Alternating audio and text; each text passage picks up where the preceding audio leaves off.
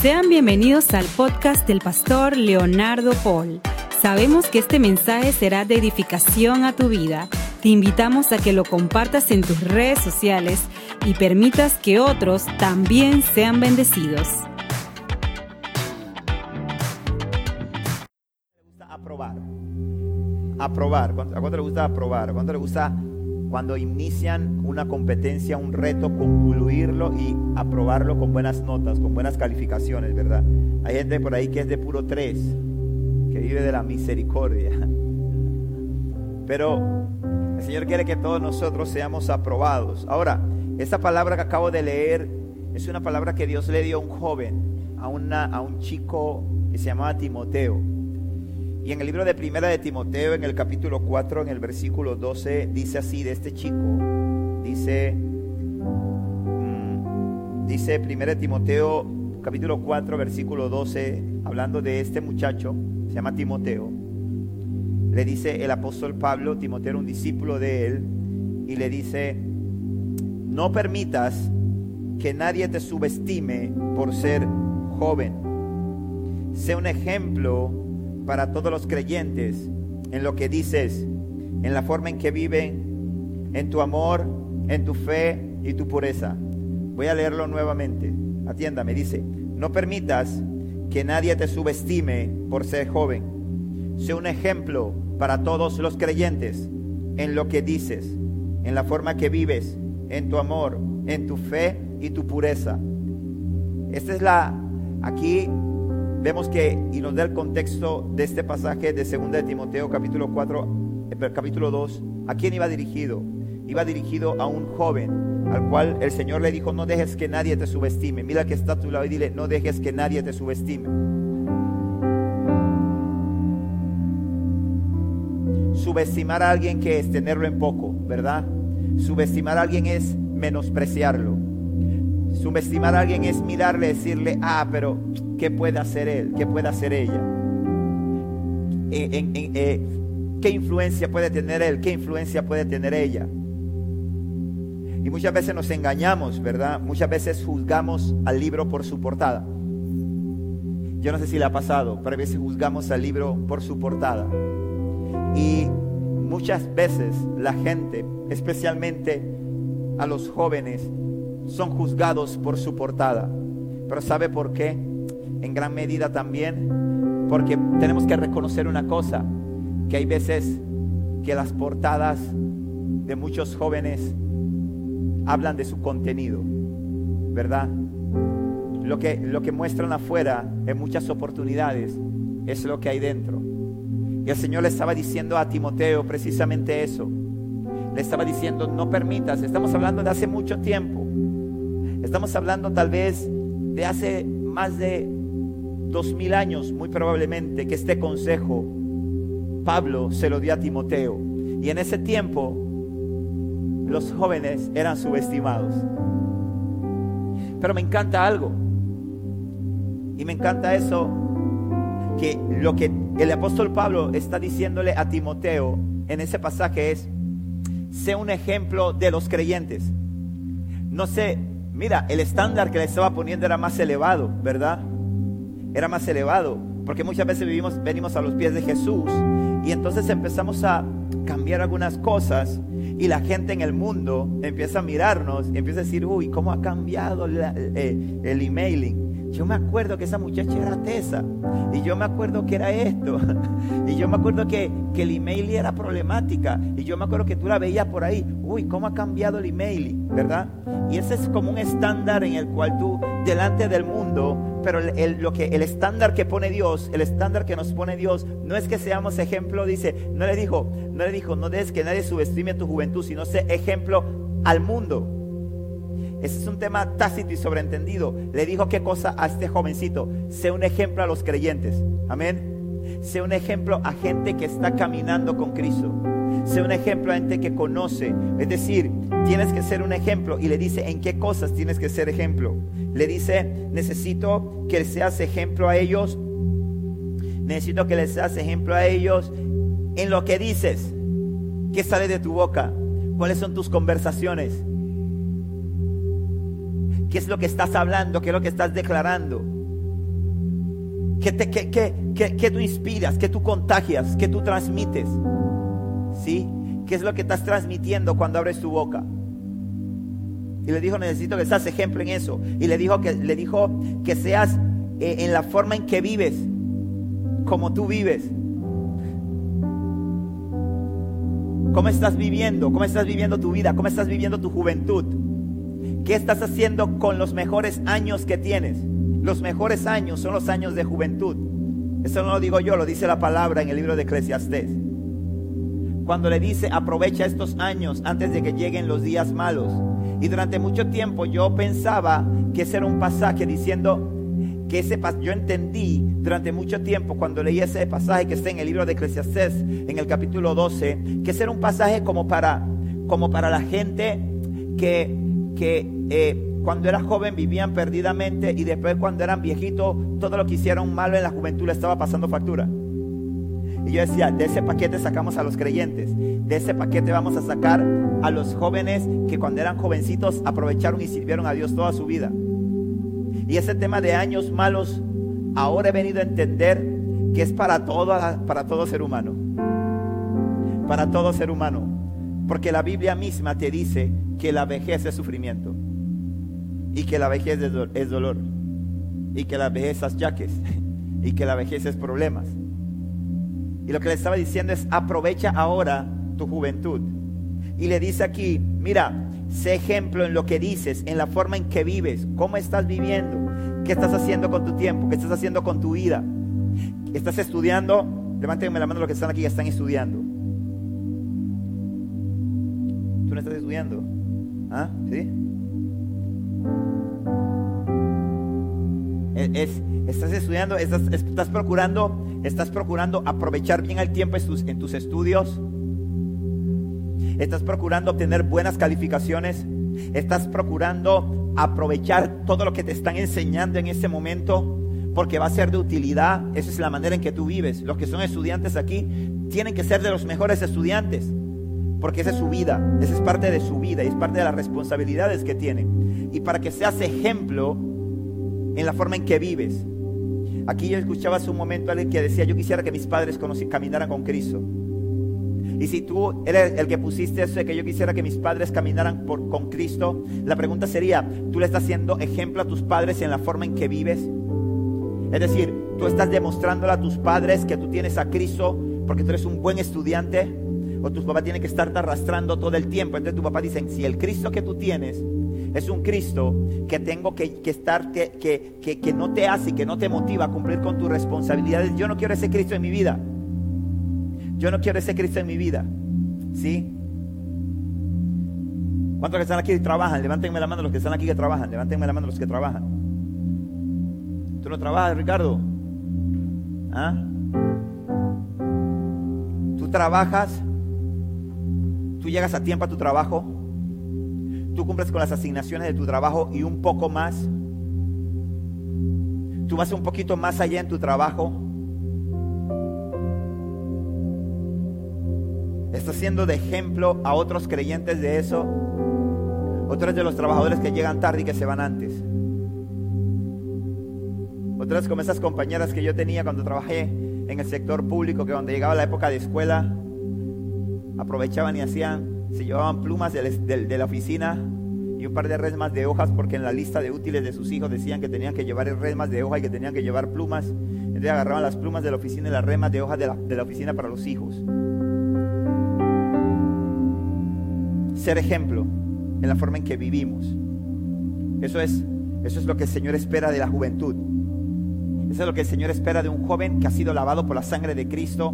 Eso es lo que el Señor espera de un joven que ha sido cumples con las asignaciones y las tareas del hogar. Estás cumpliendo con las asignaciones que papá deja, que mamá deja, cuando dice hay que dejar, quiero que cuando yo regrese esté, esté los, trastos fregados, estén las, vajillas, limpias. Cuando tu mamá te dice quiero que, que esté tu cuarto ordenado, ¿estás cumpliendo con eso o eso es poca cosa? El Señor le dijo, quiero que seas ejemplo a otros creyentes en qué? En la manera en que vives, en la forma en que tú vives los chicos que están aquí, que están trabajando, cuando trabajan están sacando para darle a sus padres. ¿Qué tanto le estás dando a tus padres si tienen ellos la necesidad? Y muchas veces empezamos a trabajar y decimos, no, mi papá no necesita, que yo le voy a dar a mi papá. Si mi papá no necesita, eso lo decide él, no tú. Eso lo debe decidir él, él, no tú. Hasta que te cases. Si estás trabajando y estás viviendo bajo el techo de tus padres, tienes que procurar aportar. Amén. Porque eso es demostrar la forma en que vivo. Eso es demostrar la forma en que vivo. Dice, en tu amor. En tu amor. ¿Cómo se expresa el amor? A ver. ¿Mm?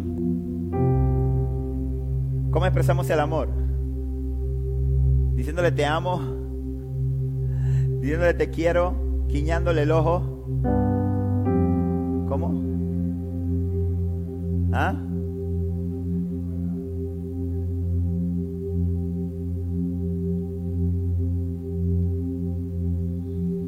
Yo creo que una muestra de amor, yo creo que una muestra de amor que nosotros los jóvenes podemos dar es la obediencia.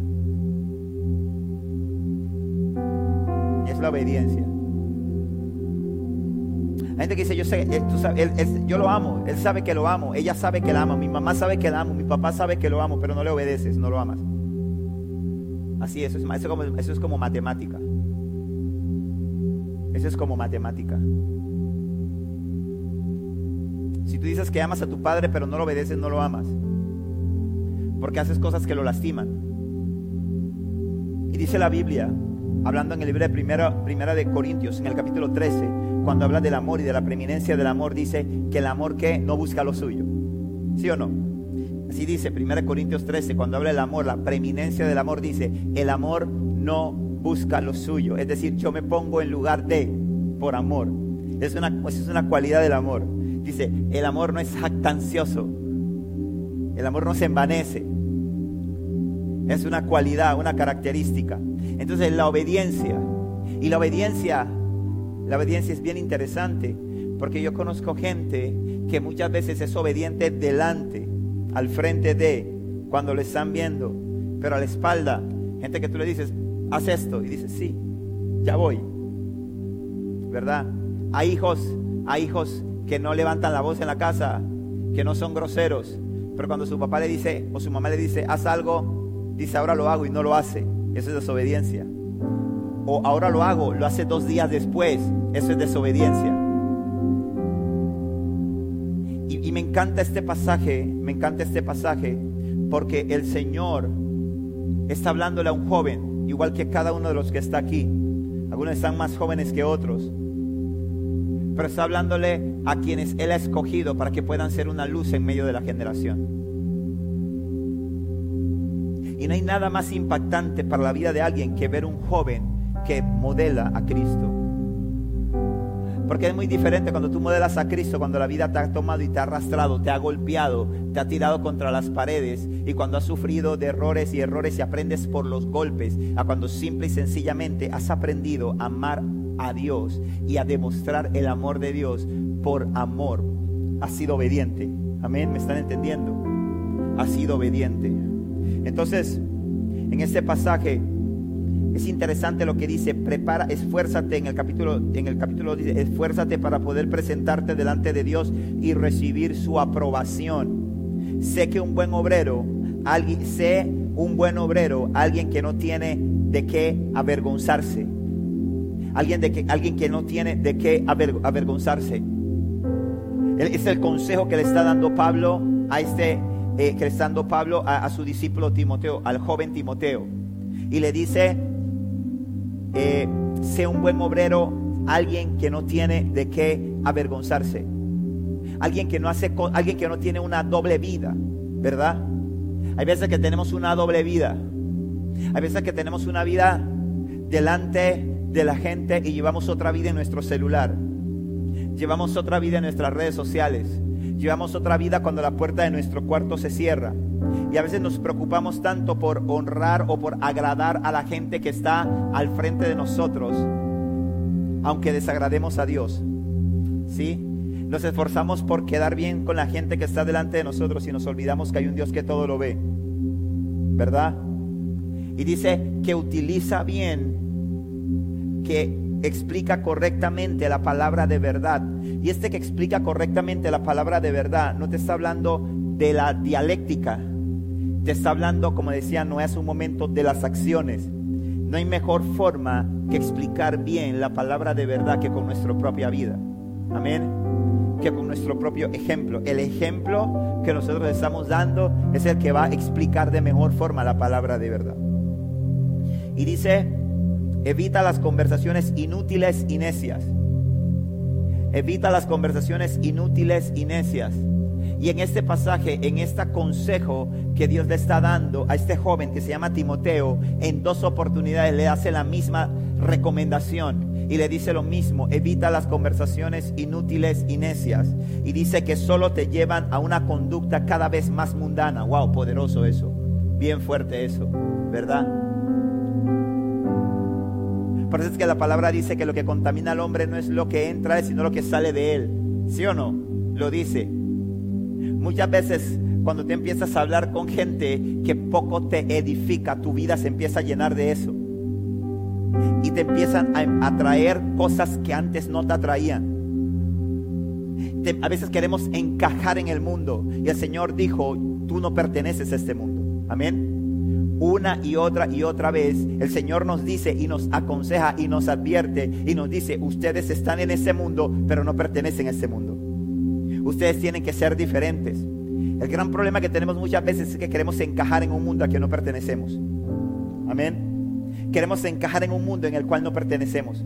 Queremos ser aceptados por un grupo que no te puede aceptar porque simple y sencillamente son agua y aceite. Son agua y aceite. Y decimos, no, lo que pasa es que yo no puedo tampoco, tú quieres, pastor, que yo me aleje de mis amigos. Tú quieres, pastor, que yo, que yo me distancie de estas personas. Pues la decisión tú la tienes porque tienes, Dios te dio algo y Dios respeta la decisión de elegir de cada uno de nosotros. Por eso es que cuando Dios, la pregunta es, ¿Dios quiere que tú forniques? ¿Dios quiere que tú forniques? No. Dios dice que la, dice, dice el Señor que la fornicación es pecado y el pecado trae muerte. Y dice la Biblia sobre la fornicación, escúchame bien, dice la Biblia sobre la fornicación, que el que fornica contra su propio cuerpo lo hace. Es un pecado contra el cuerpo. Dios quiere que tú forniques, Dios no quiere que tú forniques. Pero cuando tú te vas a acostar con esa persona que no es tu esposa, que no es tu esposo, Dios te detiene, no te detiene. Llega tu papá en ese momento, no llega. Llega tu mamá en ese momento, no llega. La cerradura se tranca y no puedes abrir la puerta, no. Pasa, ¿por qué? Porque Dios te dio la libertad de decidir. Ahora, ¿Dios está contento con eso? No cuando te bañaste se borró. No. Eso trae consecuencias. Tiene consecuencias. ¿Y cómo nació ese deseo? ¿Dónde se despertó ese deseo? Ese, ¿Saben cómo se despertó ese deseo? Ese deseo se despertó en una conversación necia. Que el Señor aquí te está diciendo, evítala.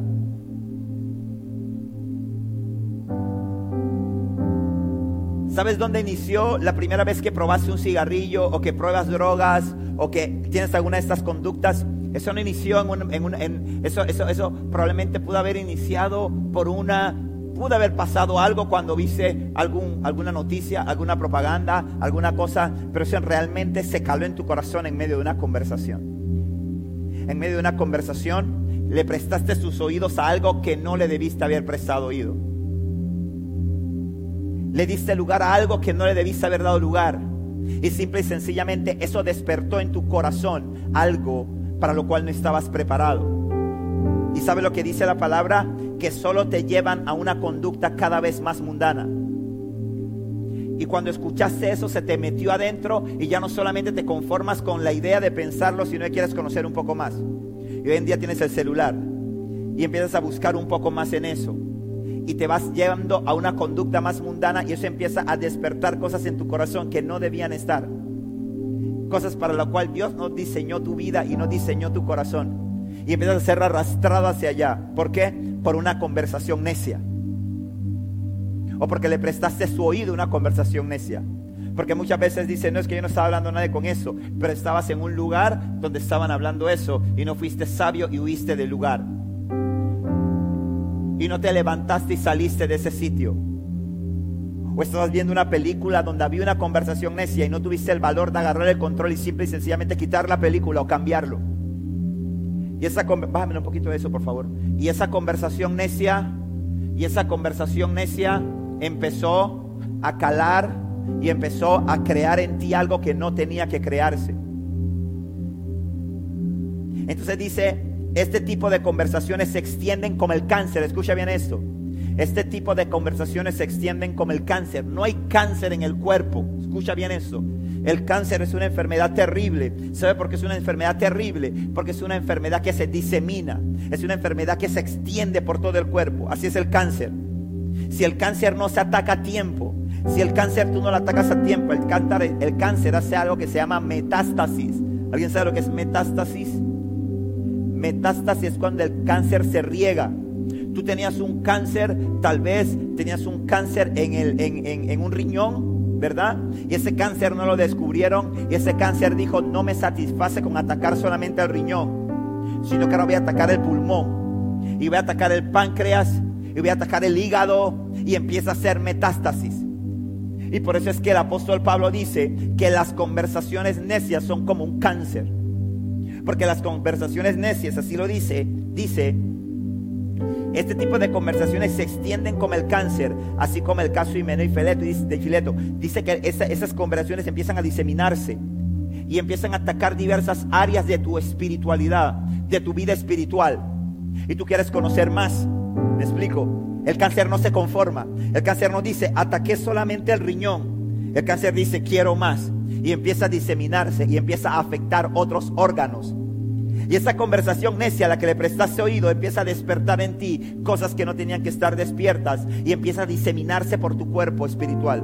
Empieza a, diseminarse y ya te cuesta orar, ya te cuesta eh, leer la palabra. Ya cuando te llama la atención o te da un consejo a alguien, te causa un fastidio.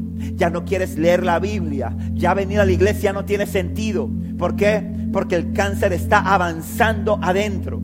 El cáncer está desarrollándose adentro. ¿Por qué? ¿Y dónde empezó todo? En una conversación necia. Y muchas veces como jóvenes decimos, no, ese no es aburrido, es religioso que está diciéndome él. No, yo sé lo que hago. Yo sé lo que hago. ¿Verdad? Y entonces le empezamos a dar cabida a eso y eso empieza a tomar cuerpo y empieza a diseminarse por todo nuestro organismo. Y dice la palabra que ellos han abandonado el camino de la verdad. ¿Y a dónde te lleva? Cuando tú no eres aprobado, cuando tú no, cuando tú no te esfuerzas por, por buscar la aprobación de Dios. Cuando no nos esforzamos, chicos, por buscar la aprobación de Dios, ¿sabe lo que hacemos? Abandonamos el camino de la verdad. Abandonamos el camino de la verdad. Hay una sola verdad y la verdad es Cristo. Y hay un pocotón de gente que camina en las calles viviendo su propia verdad. Yo tengo mi relación con Dios. Yo tengo mi propia relación con Dios. Hay gente que siquiera lee la Biblia. Escúcheme bien eso que ni siquiera vive, lee la Biblia y dicen que tienen una relación con Dios. Eso es como la gente que dice, ay, Redimido me admitió como amigo en su cuenta de Facebook. Soy amigo de Redimido.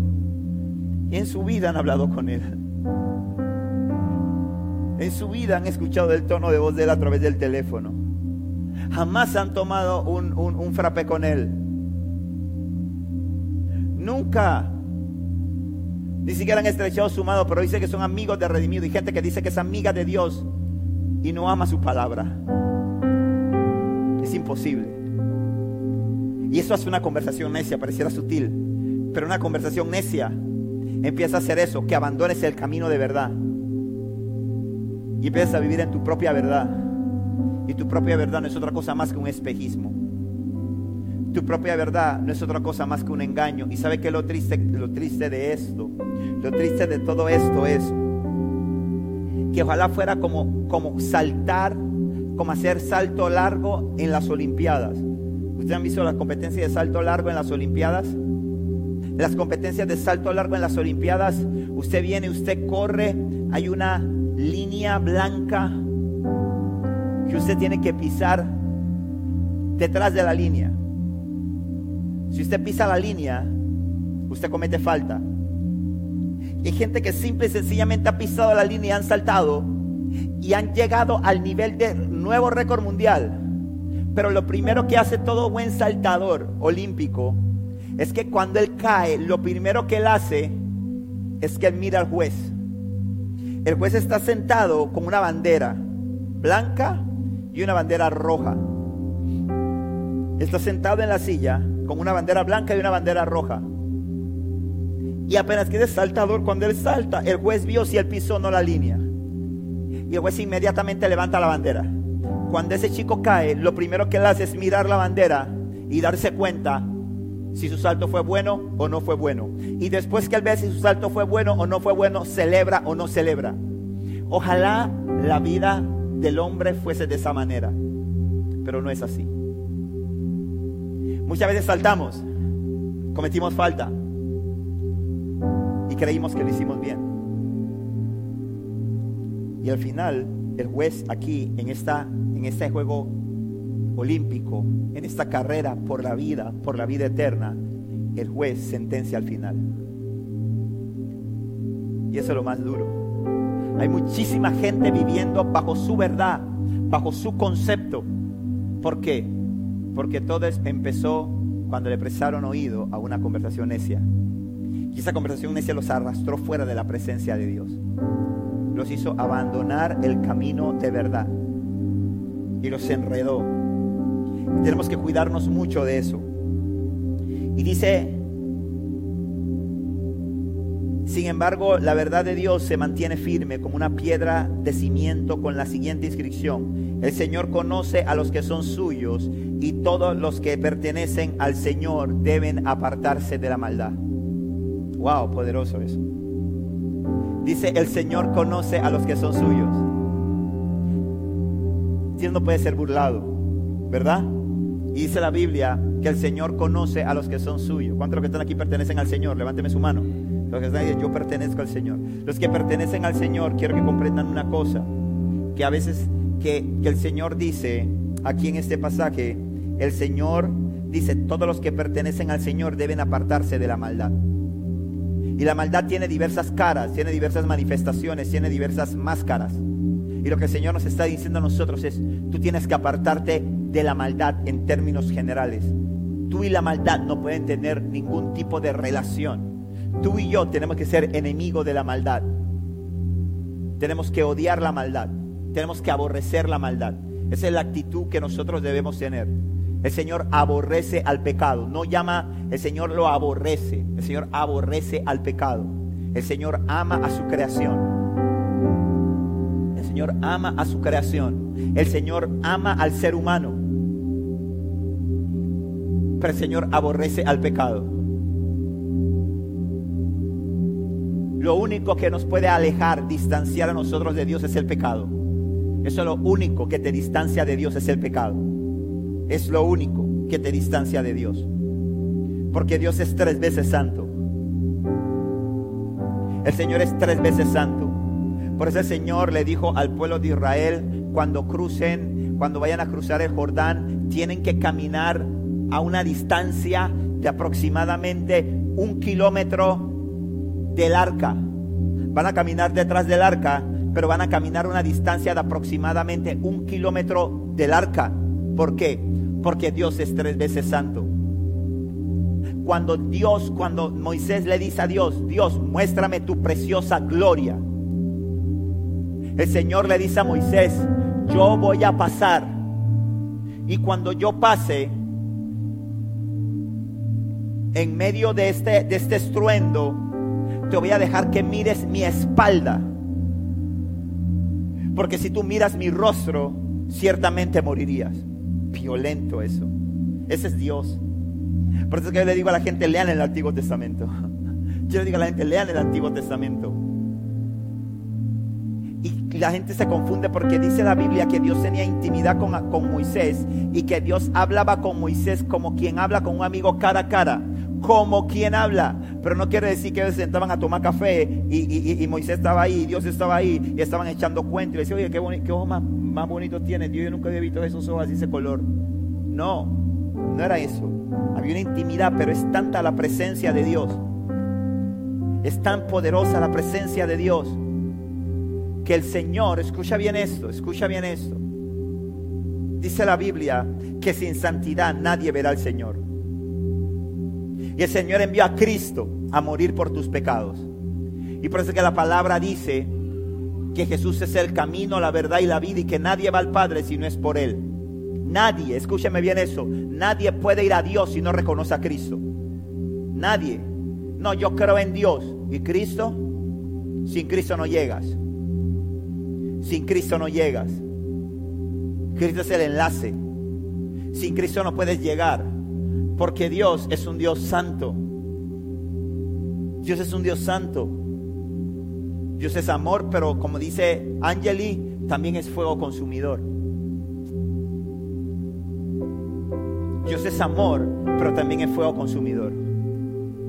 Y, y este, estos consejos que se los estaba dando, escúchame bien esto, estos consejos el Señor se los estaba dando a un joven como ustedes, a un joven como ustedes le estaba dando estos consejos. Y mira lo que le dijo, sin embargo la verdad de Dios se mantiene firme como una piedra de cimiento con la siguiente inscripción, el Señor conoce a los que son suyos. ¿Y quiénes son los que son suyos? Los que tienen a Cristo en su vida. Y dice, y todos los que pertenecen al Señor deben apartarse de la maldad. Y viene, mira ese versículo que le está hablando el Señor a un joven y le dice, en una casa de ricos, algunos utensilios son de oro y plata y otros son de madera y barro. Los utensilios costosos se usan en ocasiones especiales, mientras que los baratos son para el uso diario. Si te mantienes puro, serás un utensilio especial para uso honorable tu vida será limpia y estarás listo para que el maestro te use en toda buena obra. ¿Sabes de qué está hablando esto? ¿Sabes de qué está hablando esto? Está hablando de la iglesia. Esta casa de rico de la que está hablando es de la iglesia. Y dice, en la iglesia hay todo tipo de personas.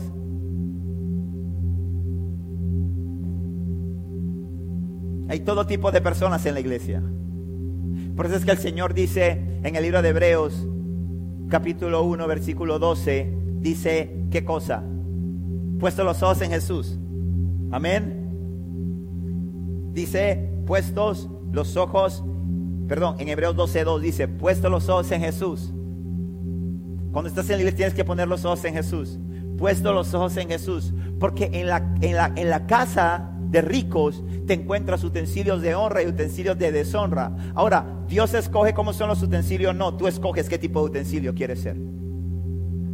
Yo escojo qué tipo de utensilio quiero ser. Porque dice, si te mantienes puro, estamos hablando de pureza, la pureza que es santidad. Estamos hablando de vivir santo. ¿Y qué es santidad? Apartado, apartado. Vivir en santidad es vivir separado, apartado, para el uso exclusivo de quién? De Dios. Para el uso exclusivo de quién? De Dios. Cuando tú eres un vaso de honra, cuando tú eres un vaso limpio, que es lo que Dios quiere de nosotros, es lo que Dios quiere de ustedes, los jóvenes. Quiere que sean vasos limpios, quiere que sean vasos de honra para poder, para que estén listos para ser usados por el Maestro porque maestro quiere usarlo. Hay una necesidad en el cielo de vasos limpios. Hay una necesidad en el cielo de gente pura. Hay una necesidad en el cielo de gente que honre el nombre del Señor con su vida, con sus acciones, con sus palabras, con lo que siente.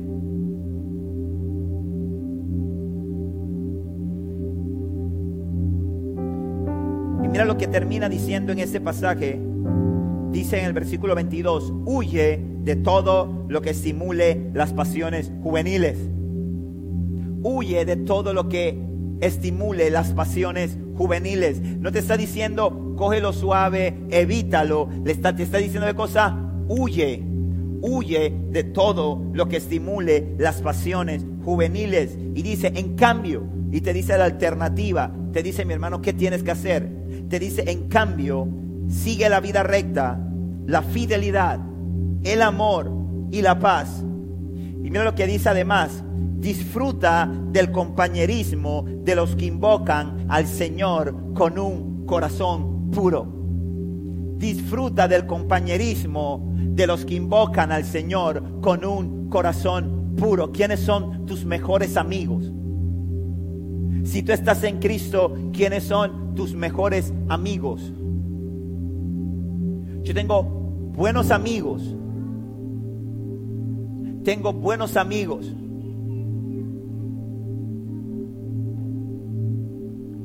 que no tienen a Cristo.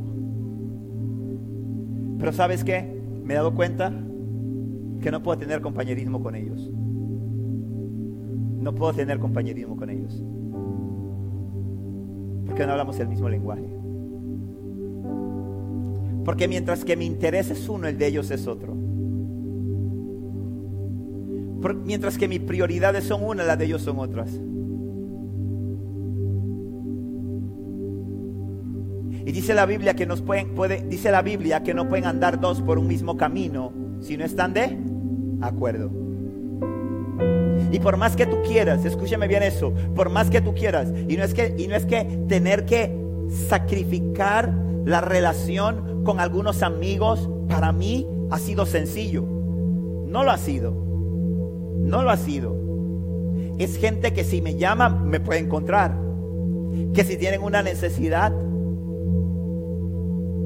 saben que voy a estar ahí para ellos. Pero hay una realidad. ¿Y cuál es la realidad? No vamos por el mismo camino. Y no puedo disfrutar del compañerismo. Porque ¿qué es un compañero? ¿Ah? Ustedes tienen compañeros de salón, ¿verdad? Ustedes tienen compañeros de equipo en el fútbol, ¿verdad? Tienen compañeros de ministerio, los que están en un ministerio. Todos tienen un mismo propósito, ¿verdad? Los músicos, ellos se reúnen todas las semanas a ensayar, ellos se, se, comunican toda la semana para ver cuáles son las canciones, cuáles son las notas, cómo pueden mejorar, cómo pueden cambiar. Son compañeros. En el reino somos compañeros de un ejército, del ejército de Dios. Ahora, Dios respeta tus decisiones, es lo que quiero que entendamos aquí.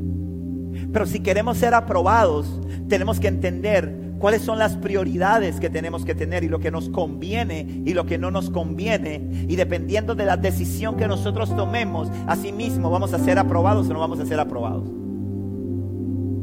Muchas veces cuando estamos en el colegio, estamos en la universidad, ¿verdad? Nosotros nos matamos estudiando y siempre tenemos compañeros que están en el grupo y chatean y cuál es el arranque de hoy y para dónde vamos. Y después que salimos vamos para no sé dónde. Y si tú lo tienes en Instagram o lo tienes en el estado en, WhatsApp o lo que sea y ves su foto, lo ves a él el fin de semana previo a, semestrales, lo ves qué cosa arrancaba en una discoteca, lo ves en la, en la playa tomando selfie o lo ves simple y sencillamente jugando fútbol, jugando básquet, mientras que tú estabas reventando las pestañas, te estabas rompiendo las neuronas para poder aprobar en tu examen. Y luego vienen los resultados. Y luego vienen los resultados. ¿Y cuáles son los resultados? Que él reprobó y tú aprobaste. Igual pasa. Y aquí me encanta esto, porque el Señor le está hablando a, un joven y le está diciendo, disfruta el compañerismo con los el compañerismo de los que invocan al Señor con un corazón puro. Lo que está diciendo el Señor a Timoteo es, júntate con esa gente. Júntate con gente que tú veas que tiene a Dios en su corazón. Júntate con gente que tú veas que tiene a Cristo, porque escúchame bien eso, y te lo digo por experiencia. Cuando tú te juntas a hablar, a conversar con gente que no tiene a Cristo, tarde o temprano vas a quedar involucrado en la conversación necia. Que no es que yo les hablo porque me los quiero ganar para el Señor. Sí, está bien. ¿Cuánto tiempo hablan de Cristo? ¿Diez minutos? ¿15 minutos? Tú eres un bárbaro. Una hora. Pero después que terminan hablando. Seamos sinceros. Seamos honestos. ¿Qué conversación predomina? ¿Cuál es la conversación que predomina? ¿Cuál es la conversación que predomina? La conversación necia. Por eso es que el Señor le dice, huye de las pasiones juveniles. Y por eso el Señor dice, evita las conversaciones necias. ¿Por qué? ¿Sabes por qué? Porque tú tienes una carne que contiende contra el espíritu. En ti hay una lucha continua y constante por mantenerte firme en el Señor. ¿Tu carne qué quiere? Las conversaciones necias. Entonces cuando tú hablas, tú puedes hablar una hora, puedes hablar por hora y media, pero si tú no sabes, tarde o temprano quedas enredado en la conversación necia. Eso es así. Eso es así. Por eso es que el Señor, le, el consejo que le da Pablo a Timoteo, le dice, evita las conversaciones necias. Le dice, evita las conversaciones necias. Y dice, eh, huye de todo lo que estimule las pasiones juveniles. Los jóvenes están llenos de pasión. Los jóvenes son como TV Max.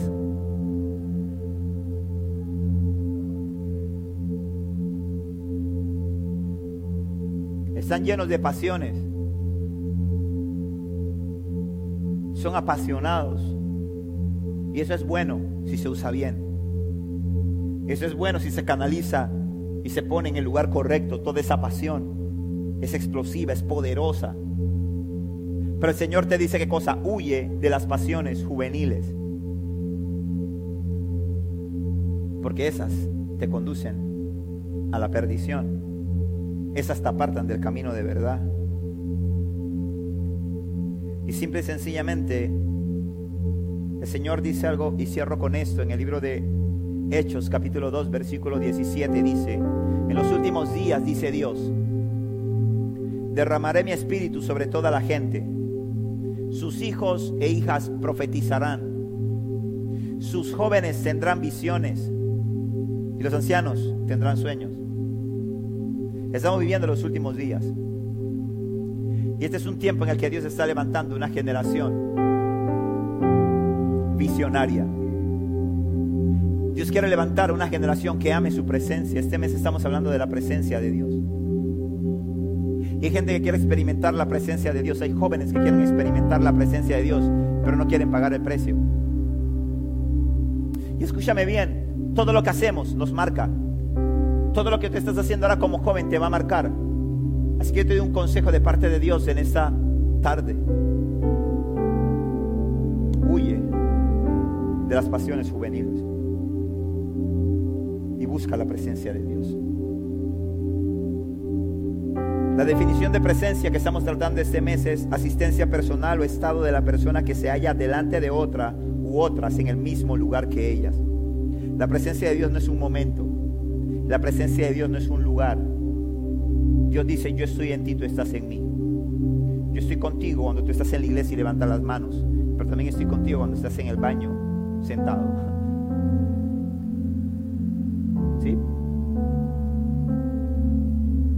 Contigo cuando estás leyendo la Biblia y estoy contigo cuando estás jugando fútbol. Estoy contigo cuando estás enseñando la palabra pero también estoy contigo cuando estás con tu grupo de amigos conversando. Eso es la presencia de Dios. Estar presente. Está presente en ti. El salmista decía, ¿de dónde huiré de tu presencia? En el Salmo 139. Decía, ¿de dónde huiré de tu presencia? ¿De dónde? ¿Cómo huiré de tu presencia? ¿Cómo me podré esconder de tu presencia? Donde sea que vaya, ahí estás tú.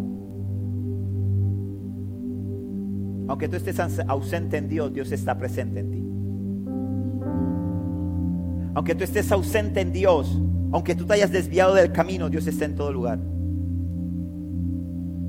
Y el consejo que yo le puedo dar de parte de Dios a ustedes hoy, chicos, es Preocúpense por ser aprobados, no por sus compañeros, no por su, no por su, por su, por su círculo de amigos en Instagram o en, o en no sé qué aplicación utilicen para eso.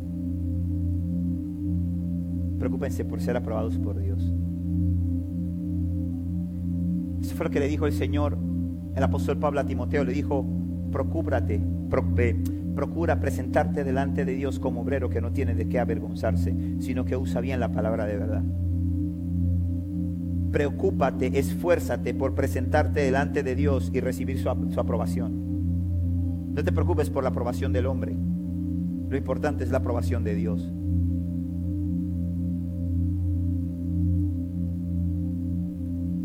Como obrero, un obrero es alguien que está aquí trabajando. Servir en la obra de Dios no es una opción para un cristiano. Es una de las grandes mentiras del diablo.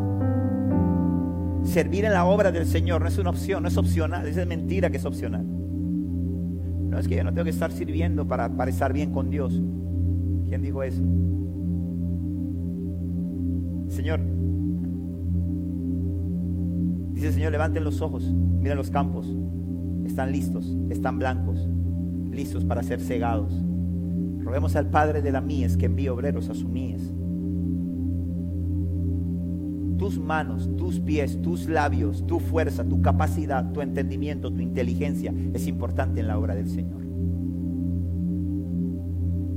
Es que yo tengo mi propia relación con Dios. Dice el Señor, mejor son dos que uno. Andará solo por un camino. Si se cae, ¿quién lo levanta? El, individualismo es una doctrina diabólica que el enemigo sutilmente ha metido en la gente.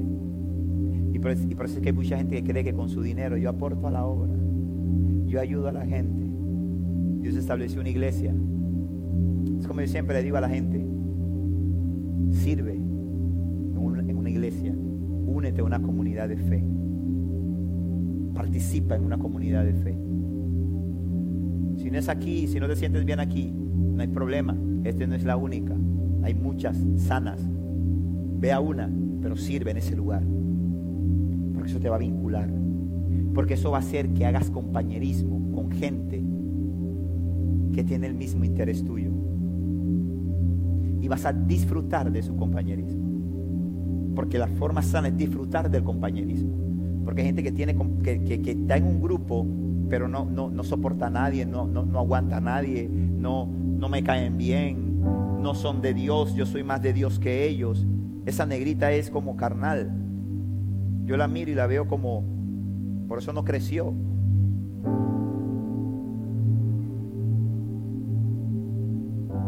Yo no voy a hablar con ella porque yo estoy a otro nivel, dice el email. Yo estoy un nivel de espiritualidad más alto que el de ella. Pobre el email y te engaña. Porque el compañerismo, el compañerismo, disfrutar del compañerismo, disfrutar del compañerismo, de los mejores momentos, tus mejores, tus mejores amigos tienen que ser tus compañeros de milicia. Amén. Yo lo entendí.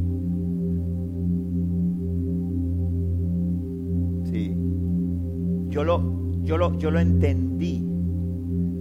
Y eso me costó tener que sacrificar amistades que eran valiosas, que eran hermosas. Pero entendí algo, no hablábamos el mismo lenguaje.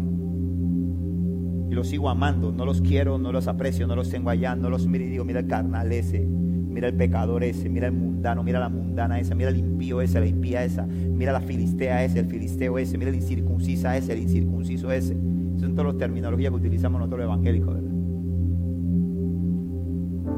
Los miro con amor, los miro con amor, los amo, los presento delante de Dios, pero entiendo que ya no hablamos el mismo lenguaje. Y entiendo que tuve que sacrificarlos. ¿Por qué? Porque si no, corría el riesgo de que sus conversaciones necias me sacaran del camino.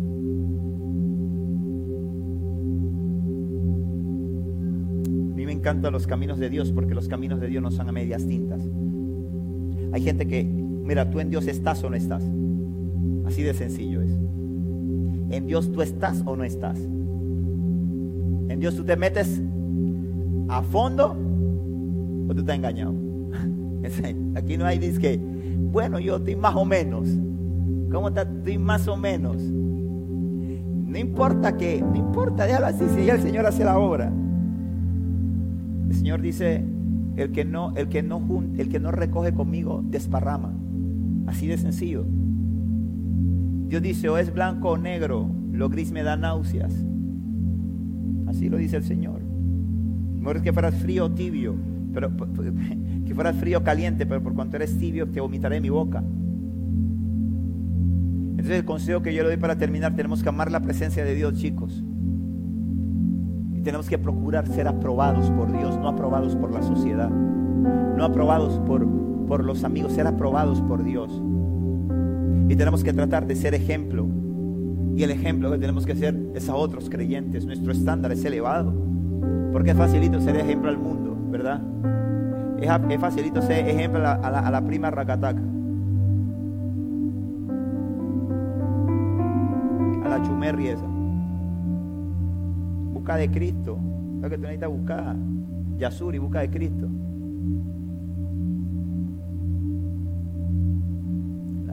es fácil. Sino ser ejemplo a los creyentes usar bien la palabra de verdad. Es el desafío para jóvenes, es el desafío para niños, es el desafío para adolescentes. Ese, es el desafío que Dios le hace a la juventud hoy en día. Ser ejemplo de otros creyentes en todo. Si están estudiando, estudien bien. Si están trabajando, trabajen bien. Si están estudiando y trabajando, háganlo bien. Que por eso no descuiden su ministerio.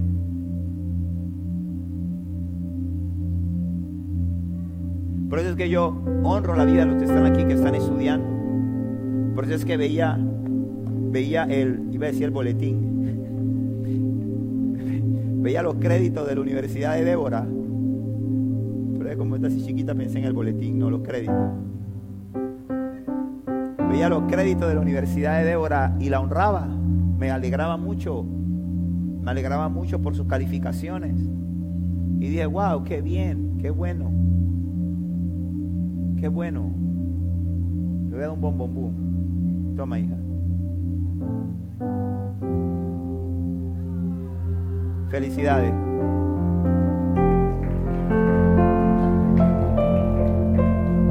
Decía, qué bien, porque está sirviendo a Dios, porque tiene que ensayar, porque no falta un solo viernes a una oración, porque pasa muchos sacrificios, pero está tratando de ser un ejemplo a otros creyentes.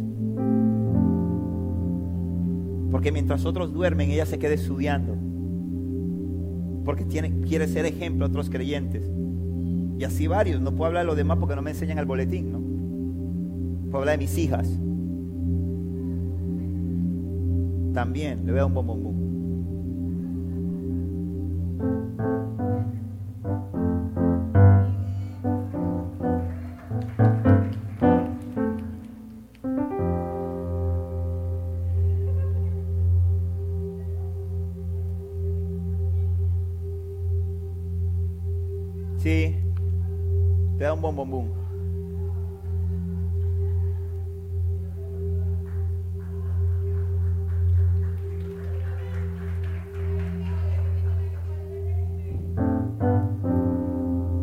Bom, el email.